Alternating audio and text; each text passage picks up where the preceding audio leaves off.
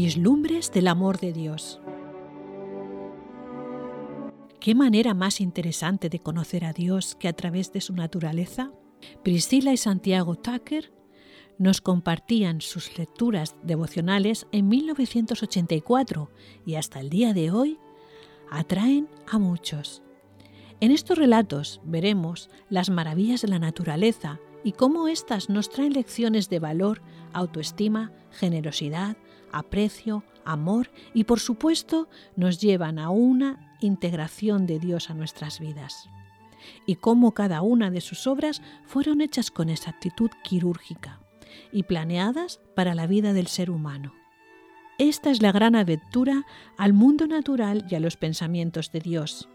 Curiosidades serán satisfechas, datos increíbles aportados. Bienvenidos a Vislumbres del Amor de Dios.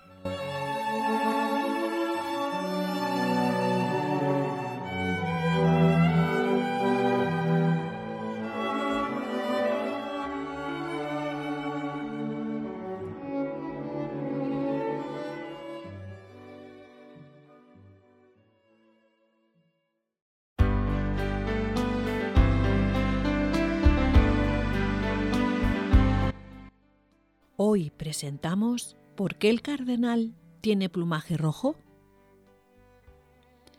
¿Por qué es rojo tu vestido y tus ropas como del que ha pisado el lagar? Isaías 63.2. Antiguamente, cuando llegaba el momento de convertir las uvas en vino, echaban los racimos en una gran batea y los pisaban con los pies, desnudos para extraer el jugo. El que trabajaba en eso quedaba cubierto de jugo rojo. El texto de hoy habla de Jesús, quien murió por nuestros pecados y fue manchado por la sangre de ese sacrificio. En la Biblia, los colores rojo y escarlata se identifican con la sangre, ya sea en relación con los sacrificios que simbolizan a Jesús o bien con el sacrificio que él realizó en la cruz. También se lo relaciona con el derramamiento de sangre como resultado de las obras impías de los seguidores de Satán. ¿Por qué se presenta Jesús ataviado con ropaje manchado de sangre? Tal vez el cardenal, esta ave de plumaje rojo, podría ayudarnos a entender cuál es la razón.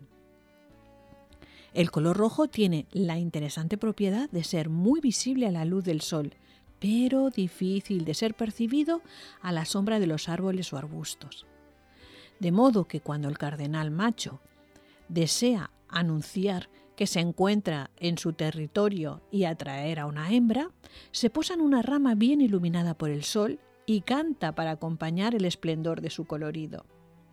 Sin embargo, cuando llega el momento de alimentarse, de construir el nido o de cuidar los hijuelos ocultos en un lugar sombrío, el cardenal de vistosas plumas rojas está a salvo de las aves rapaces y otros enemigos que no logran distinguirlo entre las sombras.